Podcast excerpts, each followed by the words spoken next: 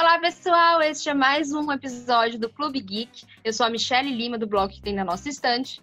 Eu sou a Camila, do Pipoca na Madrugada. Eu sou o Matheus, do Sinestera. E eu sou a Leslie, do Todas Geek. A gente já vai começar com o plantão do Clube Geek. Já pode colocar a musiquinha do plantão da Globo, porque a Camila tem uma notícia bombástica para nos contar.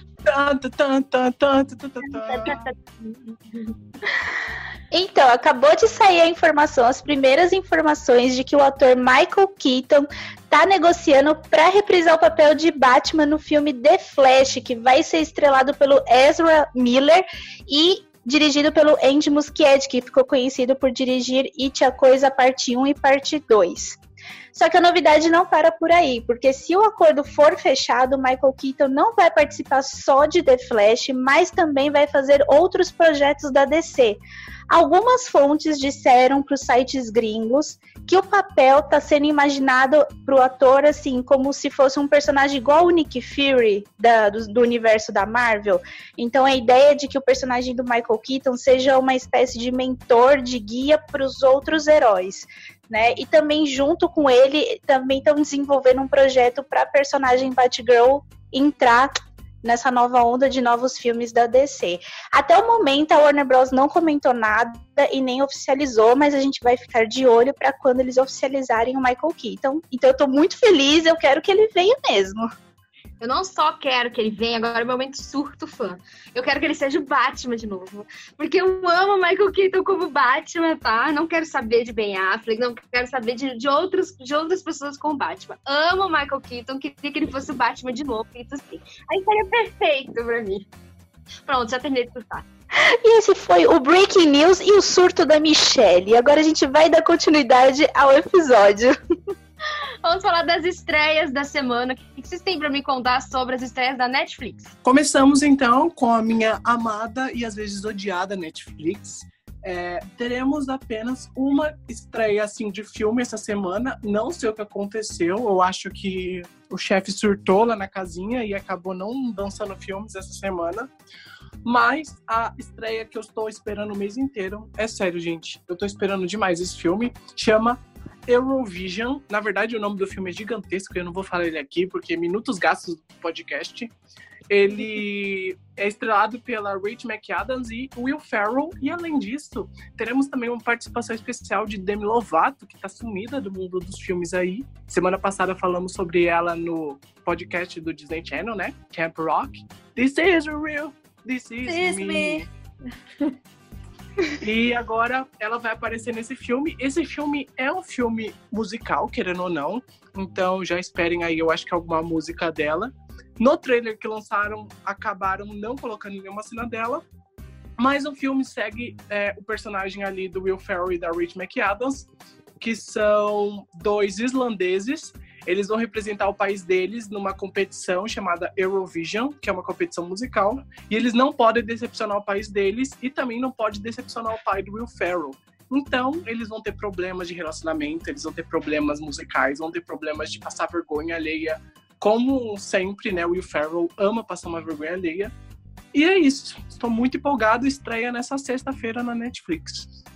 Eu vou assistir só para torcer pro Will Ferrell se ferrar no final. Ele sempre se ferra, né? Não, no meio do filme. Então, a Leslie vai até me ajudar aqui, porque faltam cinco dias para o grande apocalipse acontecer. Ou seja, a terceira e última temporada de Dark estreia no sábado. E eu tô assim, gente, enlouquecida com essa série. Eu maratonei as duas temporadas, vou começar já a terceira aqui que eu consegui os episódios antes. e eu tô muito feliz. A Leslie já assistiu a terceira temporada, então acho que ela pode dizer um pouquinho mais sobre o que esperar dos novos episódios e desse desfecho dessa história maravilhosa, sério. Por que, que eu demorei tanto tempo para ver Dark? Mas tudo Não bem, é. já e tô muito feliz. Já assisti, já gravei vídeo, já deixei postado já na programação, coloco o despertador, porque, nossa, Dark vai ser a estreia do ano para mim. Nossa, polêmica. Mas eu acho que vocês podem esperar muita coisa boa sobre Dark, principalmente porque é uma série que é muita teoria, mas ao mesmo tempo, gente, vocês vão ficar surpresos com o final. Eu até agora não vi uma teoria que acertou ainda o final da série, então eu só posso falar isso. É, é uma série que dá barrigada, igual, né, igual as outras séries da Netflix, ou ela é mais enxuta? Eu ainda não comecei ela... a assistir. Ela é mais enxuta, mas assim, tem tanta coisa, tanta peça assim de quebra-cabeça para você juntar que não dá tempo para dar barrigada. Eu, pelo menos, não senti em nenhum momento isso. O que seria barrigada? Aquela enrolação. É quando. Não, não, não é enrolação. Tipo, é a série que você fica. Eu gosto muito de Interestelar, eu gosto muito dessas séries que pira o cabeção, a origem, no estilo Christopher Nolan, mas Dark é uma série muito para inteligente, sabe? Ele mistura um pouco de, de das falas de cientistas e enfim, é, é muito diferente de todas as outras desse estilo. Então, para mim, Dark é uma das melhores séries da Netflix. Olha só, hein? Se fosse em livro, eu diria que o narrador é prolixo, sabe? Quando ele rola muito para chegar num, em algum ponto. Mas é aquela enrolação sem, sem, sem criatividade, não é que ele tá enrolando ali para te colocar pistas, não. É, é uhum. porque tá enrolando para ganhar tempo. E às vezes eu sinto muito isso em algumas séries da Netflix. Então, no caso de Dark, ela não enrola, mas você vai acompanhar três tempos da história, porque ela se, se divide em anos. Então, a gente vai acompanhar uma época que se passa em 1953, a outra em 1986, depois 2019 e depois o futuro, 2052. E aí a gente vai acompanhar umas quatro famílias e o que, que vai acontecer com essas famílias ao longo desses anos. Só que cada episódio vai dando picotada, entendeu? Tudo fora do tempo. E aí no final, você junta tudo e compreende o que, que acontece. Isso. Gostei. Vou começar a ver hoje. Depois eu trago. Aê! Aê! É muito boa, assiste. Bom, dia 27 vai estrear no Telecine Oito Mulheres e um Segredo, que é com a Sandra Bullock. Ela é irmã né, do Danny, de 11 Homens e um Segredo. Ela tá saindo da cadeia. Ela diz que nunca mais vai roubar, mas na verdade ela tá arquitetando um plano para roubar uma joia caríssima e ela tem como sua melhor amiga, né, companheira, a Lou, que é a personagem da Kate Blanchett.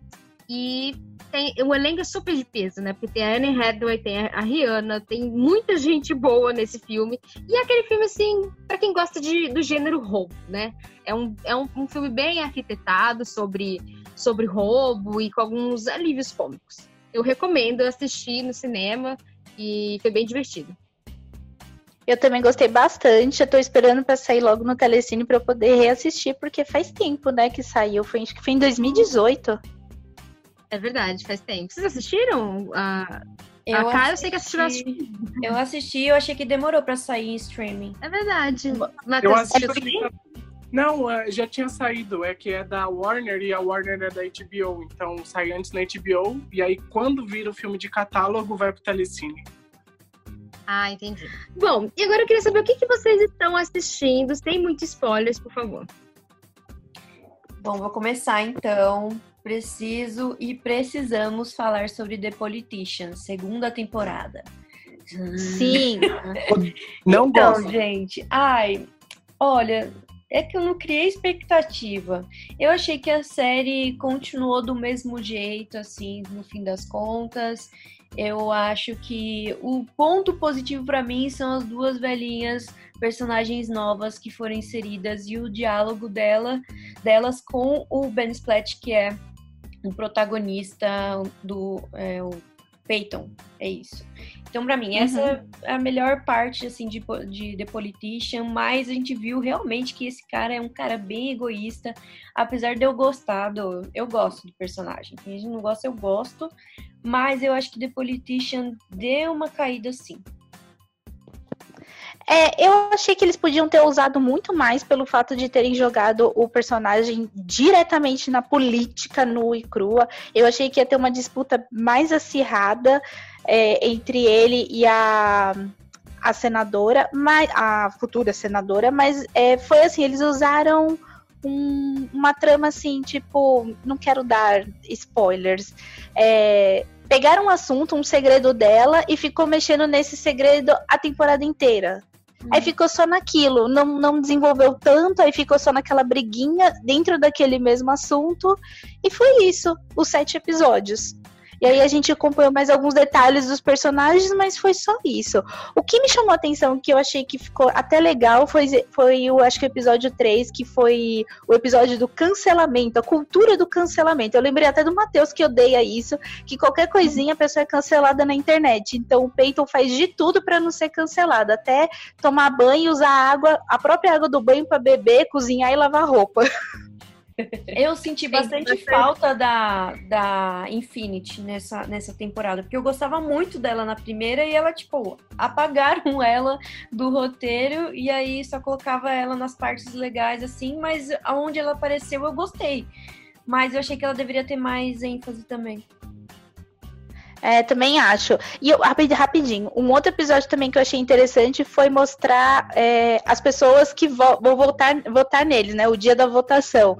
Então a gente vê um, de um lado a mãe que sempre defendeu a senadora e a filha toda ativista, gera, nova geração, que quer pessoas jovens tal. Só que eu achei a menina assim bem chatinha. Ela dá uma melhorada até o final do episódio, mas no começo ela é bem chatinha, brigando com a mãe.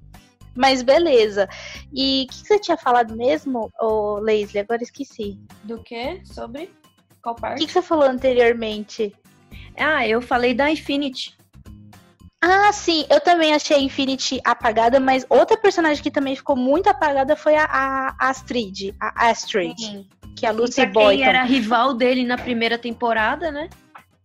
Ela ficou completamente jogada, tipo, usaram ela para ela não sair do elenco e puf, acabou, sabe? Nem, você nem sabe o desfecho dela no, no último episódio direito. para onde ela foi, o que, que aconteceu.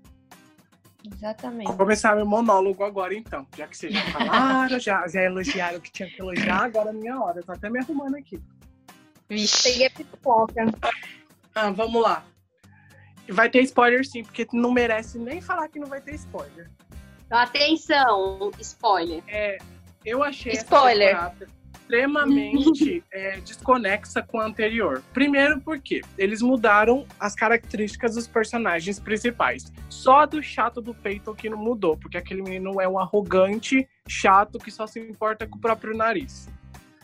Uh, nunca gostei dele e nessa segunda odiei ele mais ainda. Principalmente porque ele criou aquela família dele no último episódio, uma família super forçada só pra parecer politicamente bem ali, mas não porque ele realmente queria, porque a gente sabe que o Peyton não é um heteronormativo. Uh, vamos lá. Uh, outra coisa, a Infinity. Infinity sumiu, né? Se tornou uma pessoa totalmente diferente também. Ela virou uma ativista ali. Por qual motivo ela olhar para o céu e do nada virar ativista? Não, não me desceu. A uhum. única coisa interessante dessa temporada, como você disse, Leslie, foi as duas velhinhas. Eu acho que eu gostei do enredo que envolveu a amiga da Didi lá, esqueci o nome dela. Radassa. A Radassa. É, parece o nome de uma doença venérea. Meu Deus. E, ela, ela foi interessante, uma foi mais interessante dessa temporada. Eu teria visto uma temporada só dela, se tirasse ali o chato do peito. Os amigos do Peyton, por exemplo, parecem cachorrinhos atrás dele que não fazem nada, eles nem têm vida. E por quê? Qual que é o motivo? A série nem explica isso. Parece que eles trabalham e por trabalhar e não ganham absolutamente nada, porque o Peyton só maltrata eles. Uh, ah, eu poderia falar várias outras coisas aqui, mas eu não fiz vídeo porque tem séries que eu gosto de falar mal, tem séries que eu gosto de falar bem, e tem séries que não merecem eu falar sobre ela. E The Politician, principalmente a segunda temporada, não mereceu o meu, ah, sei lá, o meu vídeo para falar sobre. É isso. Tutupão. Ah, Lucy Boyton foi muito mal utilizada mesmo também, não posso esquecer disso foi jogada no churrasco, ela só foi usada como, sei lá, uma atriz boa que teve um papel inútil naquela fazenda tirando leite, tipo ao estilo Midsommar. Nossa, eu lembrei muito de Midsommar. Também. É, foi só isso, gente. Eu acho que essa temporada foi inútil e que eu acho que nem foi a dublagem que não fez as pessoas não assistirem. Foi porque o primeiro episódio foi muito chato e continuou tudo muito chato. E aquela personagem da Gwyneth Paltrow que virou queria transformar a Califórnia em um país. O que merda deu na cabeça do roteirista para fazer aquele roteiro? Puta do merda. Nada, eu só estou nada. um pouquinho indignado, assim, mas ok. Bom, terminaram? Tem mais alguma coisa para falar sobre essa série? Polêmica? Série não. Nossa, Essa já série falei não. tanta polêmica. Essa série não, já foi finalizada. É incrível que quando eu falo é só polêmica, né? Acho que eu tenho que maneirar um pouquinho. Segura, Matheus, segura. Segura a polêmica. Uma outra série que a gente também assistiu e também deu o que falar no final foi a segunda temporada de Coisa Mais Linda. E eu quero saber o que, que você achou, hein, Matheus? Olha, eu, eu vou falar a verdade pra você. A temporada, se você colocar ela é, na mesa e falar assim, quanto você dá pra essa temporada? Eu falaria um 8,5, 9 ali. Eu acho que ela vale. Porque mesmo que o último episódio ali, os dois últimos, acabaram cagando com o que a gente já tinha visto na temporada ali no geral, eu ainda acho que Coisa Mais Linda é aquela série que aborda muitos assuntos importantes, sabe? Não é por conta de um personagem que a gente também vai jogar hate na temporada inteira, né? No caso de Politician foi todos os ruins. Aqui a gente só teve um que foi a Adélia, falo mesmo. Aquela ação que ela fez no final foi horrível, eu não passo plano de jeito nenhum pra ela. Então, quando ela fez aquilo, eu acho que des- desvirtuou a personagem. Ela nunca faria isso, aquela Adélia que a gente viu no começo. Nunca faria isso que essa Adélia fez agora no final da segunda. E o mistério ali do final da temporada foi um mistério assim, que eu não fiquei chateado. Então, Nem eu. eu é, não senti empatia nenhuma. Até eu daria um prêmio pra pessoa que fez o que ela fez. Então, assim, eu acho que foi interessante, foi uma temporada que abordou o feminicídio de uma forma não tão legal, assim, porque não teve meio que a punição adequada. Aliás, teve a punição adequada, sim, se a gente for pensar. É. É, mas não na justiça, né? Não na justiça. A gente viu que a justiça ainda é falha. Mas por abordar essa falha na justiça, e principalmente na época que essa série se passa, foi uma coisa muito boa. Foi uma coisa que ah, foi bem abordada. Então, eu, eu gostei da temporada. Acho que ela ainda. Coisa Mais Linda é uma série que traz ainda assuntos muito bons abordados de uma perspectiva nacional aqui, onde a gente vive, sabe? Porque a gente tem muito de séries americanas na nossa cultura e ver a perspectiva aqui do Brasil é interessante para nós mesmos brasileiros. Então, apoiem o nosso conteúdo. Eu preciso falar sobre coisa mais linda. Agora eu vou incorpor- incorporar Matheus agora. Tudo bom, meninas? Olha, gente, é, eu acho que Coisa Mais Linda é uma série que vale muito a pena você parar pra assistir. É uma série mais densa, uma série mais dramática. Essa segunda temporada, eu acho que continua ainda com, os, com as questões sobre mulher e agora feminicídio. Então, assim, são questões muito válidas, que eu acho que os discursos são bons. Algumas coisas eu achei que foi muito rápida, tipo, a doença da Adélia, eu achei que foi, tipo, não entendi por que que foi essa doença aí só pra ela ter o contato de novo com Nelson. E, tipo, ela largou o cara que ela tinha acabado de casar. Também não passa o pano para a Adélia, tá bom, gente? Também Ela- não. não passo. Eu acho que fazer isso com uma amiga, sendo que a série fala sobre feminismo e, enfim, união das mulheres, sororidade, e ela pega e faz isso? Ah, não concordo. Eu também não. Eu achei, assim, até os dois últimos episódios eu tava assim, nossa, a Adélia tá indo super bem, evoluiu tal. E aí vem essa doença repentina, o que faz ela enxergar a vida de outra forma. Aí falam que ela tá apaixonada pelo Nelson, mas o Nelson ainda é casado com a Tereza, e aí ela dá esse bote. Né, e ataca a própria amiga pelas costas. Eu achei isso, que nem você falou, né? É uma, é uma série de feminismo, sororidade, ela pega e dá essa mancada. Eu acho que a Teresa deu a melhor resposta pra ela, que foi a indiferença. O silêncio que ela dá pra, pra Adélia no final, pra mim foi a melhor coisa, porque ela falou tudo aquilo, assim, sem falar nada, ela falou tudo. Tipo, você deu uma grande mancada, você não merece nem que eu grite com você. Nossa, gente, Eu tá achei- parecendo enredo de novela isso.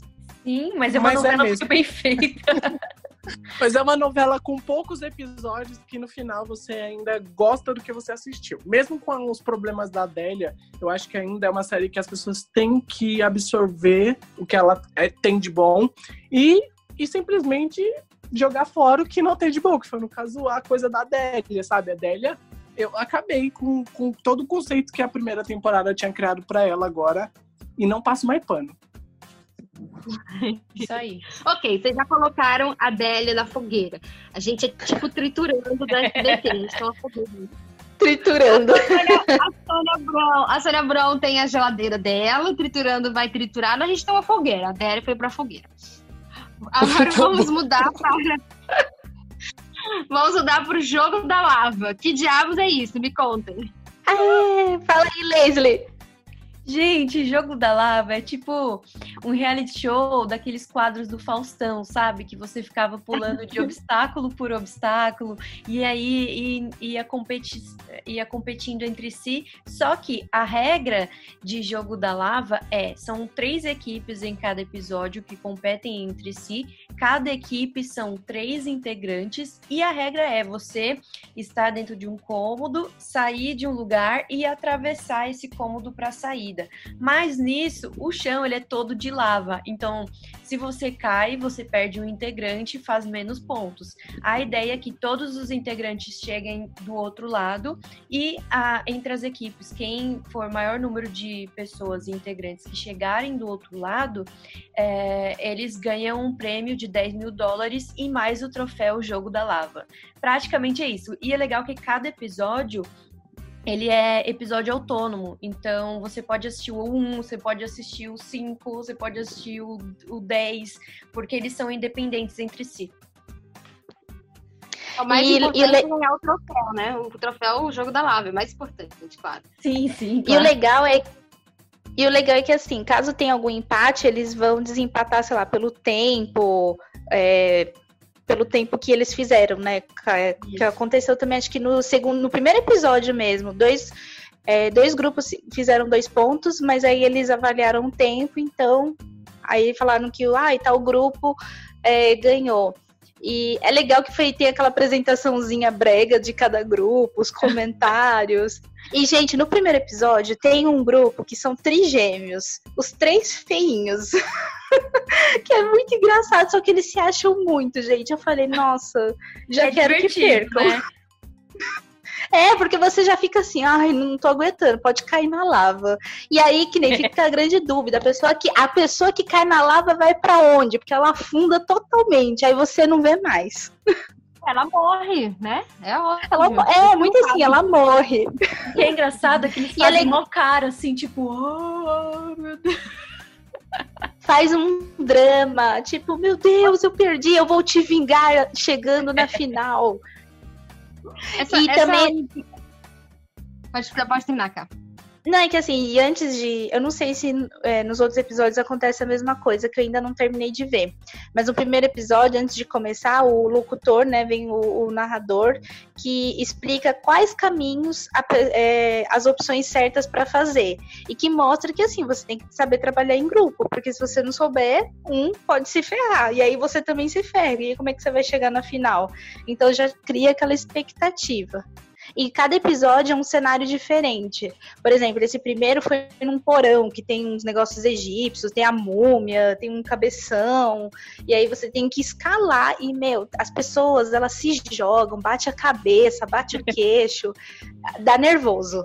Tudo sem proteção. Essa, Ai, que ótimo, né? Quebrar, quebrar o pescoço é coisa de neve. É, essa Olimpíada do Faustão aí, ela tá sendo. Tá, a gente pode assistir onde? Na Netflix. Ou a do Faustão? Né? Não. a Olimpíada do Faustão americana. Ah, tá. O jogo da lá vocês podem assistir na Netflix. E tá dublado, tá, gente? Ai, gente, que coisa. Nossa, é aquela dublagem coisa. voice over, aquela dublagem bem ruim, que é em cima isso, da voz isso, inglês. Isso, é bem, bem trash. Nossa, então eu vou assistir com certeza. É bem dublagem. Mas eu assisti a versão original em, le em legendado. Alguém viu? Você viu, Leslie? Eu vi um episódio legendado, depois eu vi um episódio dublado, porque eu queria saber como que era os dois. A voz do, a voz do narrador é igualzinha do Andy Samberg, o Jake Peralta do Brooklyn Nine-Nine, não parece? Parece. E, e quem dubla é o que faz o Ed Murphy, né? Nossa, nada a ver. Quem dubla que faz Nossa, bem, bem diferente, né? Aham. Uhum. Bom, Maio, o que, que você tá assistindo no momento? Olha, eu assisti Kidding, que é uma série que tá no Globoplay. A série estrelada pelo Jim Carrey. Sim, Jim Carrey mesmo, esse Jim Carrey que vocês estão imaginando, aquele comediante que a gente já viu várias vezes a volta do Todo-Poderoso e vários outros filmes. Então, assim, ele é um ícone da comédia. E aí você vê Kidding, que é uma série dramédia, você até fica meio complicado assim mentalmente. É o Jim Carrey? Não é o Jim Carrey? Quem é esse personagem? Na série, nós acompanhamos o Jeff, que é um cara que tem um programa super renomado chamado Puppet Time, um programa de marionetes, né? Puppet. E esse programa é meio que cria um alter ego para ele chamado Sr. Pickles. É como aquele filme que a gente assistiu, é, O Lindo Dia na Vizinhança. Sei. É quase igual, tipo do Fred Rogers, sabe? Ele é quase que um Fred Rogers. E Sei. acontece que ele é um personagem, uma pessoa felizinha. Só que na vida real e mentalmente, ele é uma pessoa que, que tem vários problemas, assim como qualquer outra pessoa. Mas a série trata é, toda a perspectiva desse personagem e da pessoa em si como se ele fosse um produto, porque a partir do momento que você entra na TV, você entra ali para se é, propor, tanto no influencer, enfim, você vira um produto, você vira uma marca. Então, ele não pode desmoronar. E logo no começo, essa é a premissa, tá? Não é spoiler. O filho dele, um dos filhos dele morre. Então, ele tá passando por um momento super difícil, não só por causa da perda do filho, mas também a mulher dele tá ali com problemas com ele. O outro filho dele, porque eram gêmeos, também tem problemas com ele. Então vocês imaginam, um cara que apresenta o programa infantil, tendo problemas familiares, o filho morreu, a, a mente dele não tá bem, é, a mulher dele tá, tipo, querendo acabar o relacionamento. Vocês imaginam o colapso e ao mesmo tempo ele tem que gravar todo dia um programa felizinho de uma vila de marionetes. Então na série a gente é, na série a gente vê todo esse contraste aí desse personagem na vida real e na frente da tela. Então, ele às vezes até ele mesmo tem um conflito interno se ele é Sr. Pickles, o felizinho que vai ajudar todo mundo, ou se ele é o Jeff, um cara que tem problemas, tem que encarar os problemas e tem que viver com esses problemas. E como que ele vai é, sobreviver com essas duas personalidades que ele não pode mudar? Então é uma série muito cabeça, é uma série assim que você vê um, um, uma outra uma outra cara pro Jim Carrey, sabe? Você vê um, um, um cara diferente. Vocês já assistiram o Brilho Eterno de uma Mente Sem Lembranças? Com o Jim Não. Carrey. Não. Mas É, um, é, então, eu ia falar que é um filme que o personagem, assim, tipo, que ele mostra um lado diferente também, não de comédia. Mas assistam Kidding, entrem na mente daquele personagem, absorvam que o que essa série quer passar, porque tem uma mensagem por trás e ela trata sobre saúde mental de uma forma tão coesa. Olha, eu não vou falar de novo da série que trata muito mal de saúde mental, porque todo mundo que acompanha já sabe qual que eu ia falar. Mas Mas assim, Kirin é fenomenal, gente. É 10 episódios cada temporada. Temos um episódio com a Ariana Grande sendo uma fadinha. E é um episódio sobre divórcio. Tipo, no programa infantil, um episódio sobre divórcio. Olha, eu acho essa série incrível. Os dica episódios. Os episódios são curtinhos? São 28 minutos. Adoro. Ah, também. Gente, vai- vale super a pena. Sério mesmo, não tô zoando. É- é- eu indico muita série, vocês sabem. Mas quando eu falo verdade, assim, assista essa série, você não vai se arrepender. É essa série que eu tô falando. Me- Assistam, vocês não vão se arrepender. Eu super acredito em você. Bom, agora eu vou falar que eu tô assistindo, porque eu- sempre estou fora da curva, né? Completamente fora da curva. Eu voltei pro meu modo otaku, estou assistindo anime. Tem um anime na Netflix muito bom, chamado Sangatsu no Lyon, que é um drama pesadíssimo também, porque o, o rapaz perdeu os pais, daí ele foi morar na casa do amigo do, do pai, e as crianças começaram a ter inveja dele, porque ele ele, ele, ele é. Ele joga, ele joga né, um jogo de tabuleiro japonês, ele é super profissional e ele ganha todas as partidas, então causou meio que inveja na família. Aí ele foi morar sozinho. Enfim, é pesado e ao mesmo tempo tem uma certa comédia. Super recomendo para quem gosta de anime. Pra quem não gosta, talvez seja até pesado começar por isso, né? Mas, enfim, recomendo, porque é muito bom, tá na Netflix as duas primeiras temporadas. E eu estou terminando de ver Will and Grace, que tem Demi Lovato, que começou com uma, uma mera participante né, especial e agora já está se tornando aí uma coadjuvante importante nessa temporada, porque ela é a barriga de aluguel do Will.